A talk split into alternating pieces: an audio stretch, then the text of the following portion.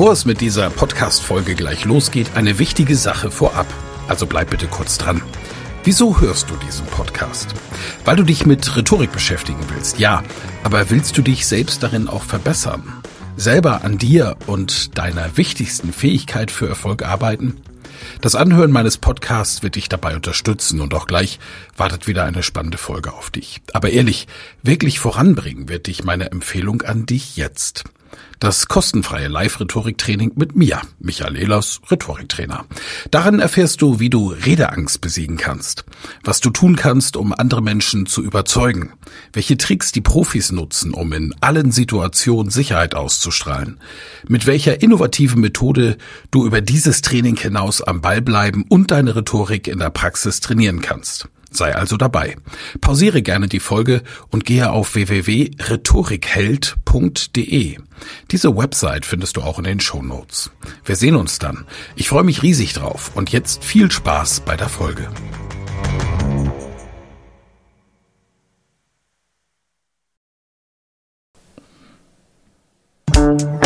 Elas Rhetorik Podcast. Wer etwas zu sagen hat, sollte reden können. Ihr Rhetorik-Podcast für Management, Kommunikation und Strategie.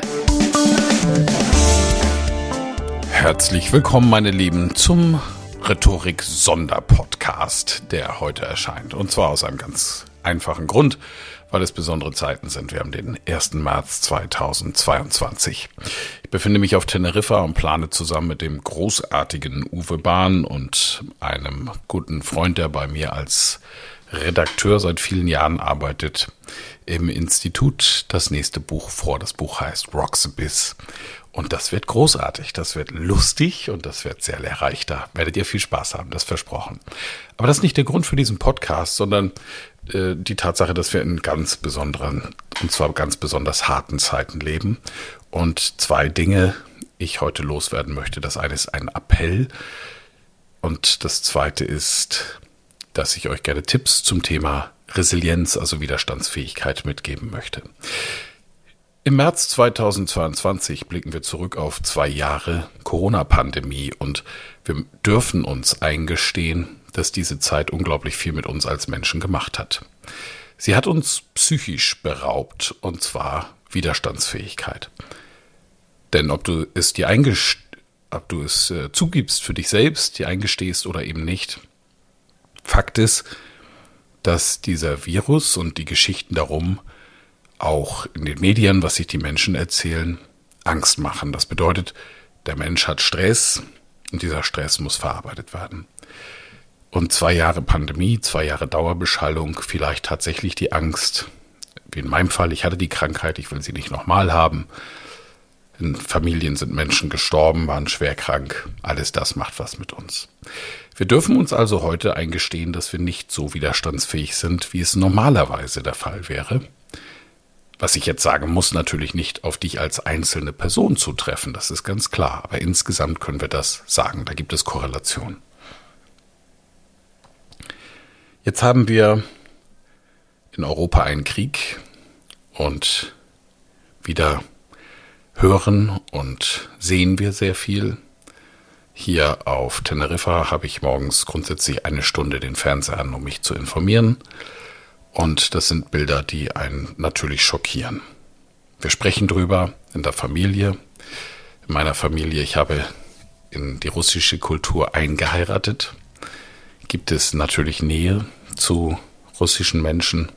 Da wird sehr viel telefoniert, tagtäglich viel mit eigentlich allen, die man kennt. Und auch das macht natürlich etwas mit einem. Ich beginne diesen Podcast mit dem Appell und die Resilienztipps hinten dran. Als erstes der Appell. Unglaublich viele russischstämmige Menschen in Europa erleben gerade ganz schlimme Szenen. Es gibt ein Hotel im, ich glaube, Badischen, das auf seine Website geschrieben hat, wir nehmen ab sofort keine russischen Staatsbürger mehr auf als Gäste, weder im Restaurant noch im Hotel. Ich selber habe eine enge Bekannte, ein Mädchen, um das ich mich und meine Familie seit sehr langer Zeit, ich will nicht sagen kümmern, aber wir sind befreundet und ähm, wir kennen sie extrem gut, eine Einzelschülerin. Sie geht zur Universität, sitzt in der Aula und hört den Professor sagen, die Russen können jetzt sofort alle gehen, euch kann und will ich nicht mehr sehen. Auch in der Stadt, sie lebt in einer europäischen Hauptstadt und studiert dort, erlebt sie enorme Ressentiments, Angriffe auf ihre Person.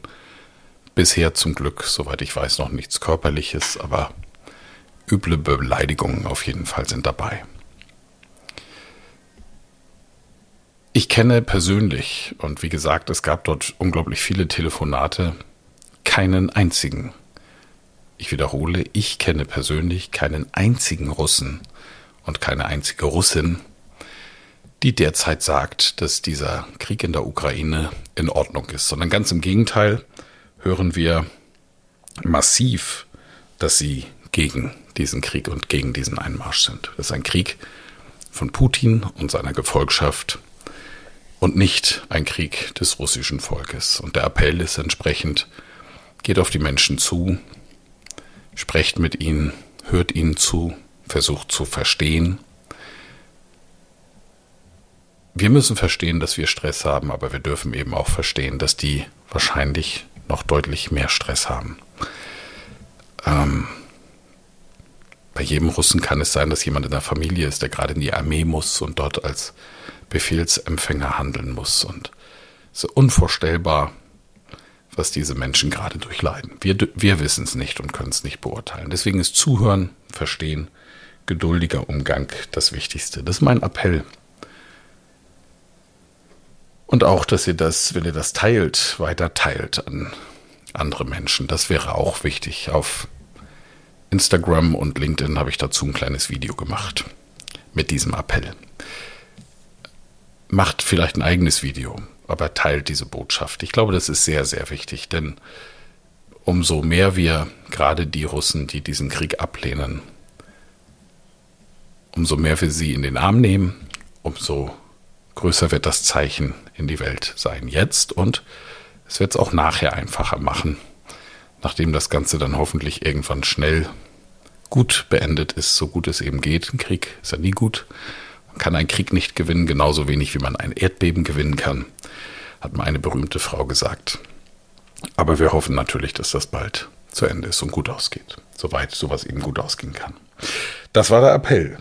Es gibt den Russen nicht, es gibt den Deutschen nicht, es gibt den Franzosen nicht, es gibt nur den Menschen. Und dieser Mensch ist in der Lage, idiotisch zu handeln. Das wissen wir. Das zeigt die Geschichte. Da kann sich keiner von uns ausnehmen. Ne?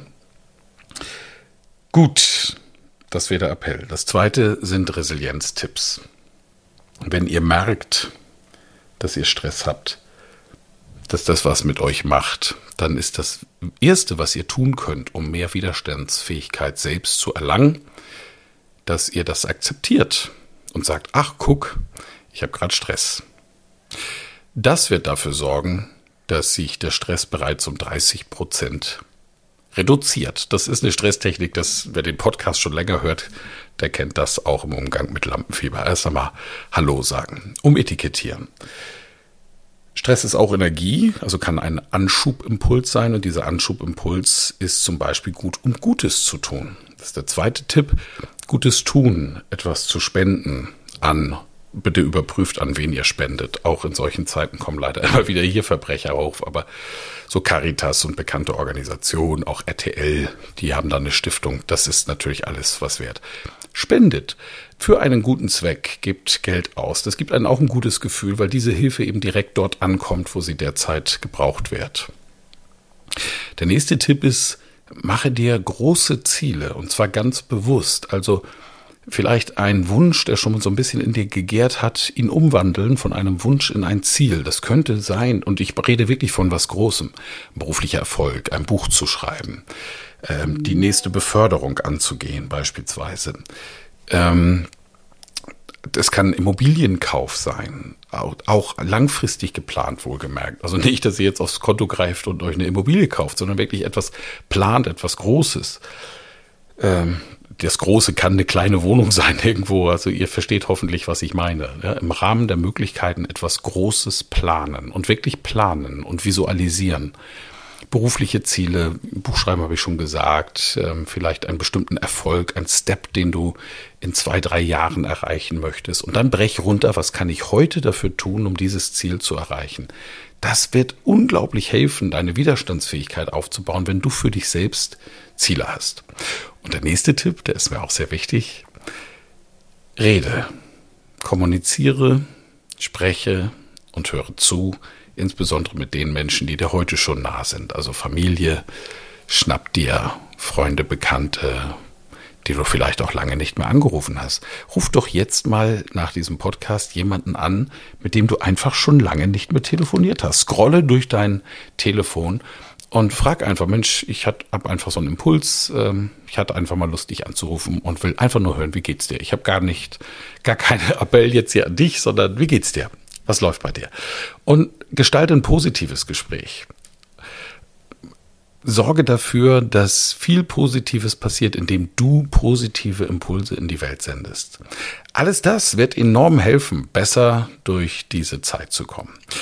Das war mir wichtig, diese beiden Impulse heute zu geben, also den Appell auf gerade die auch russischen Bürger, Ukraine müssen wir gar nicht drüber reden, das Selbstreden natürlich, aber auch auf die russischen Menschen zuzugehen, die in unseren Ländern leben, ihnen zuzuhören, ihm zu zeigen, dass sie, wir sie nicht als Feind sehen, weil sie kein Feind sind. Es ist Putins Krieg und nicht ihrer. Und als zweites konkrete Tipps zur Widerstandsfähigkeit.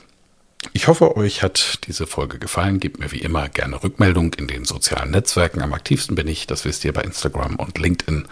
Und dort sind auch zu diesen beiden Inhalten Videos. Da könnt ihr gerne eine Rückmeldung zugeben und etwas drunter schreiben. Ich würde mich auf jeden Fall sehr freuen. Es geht bald weiter mit der nächsten Folge. Ich habe einen tollen Interviewgast, da könnt ihr euch auch drauf freuen. Bis dann, euer Michael.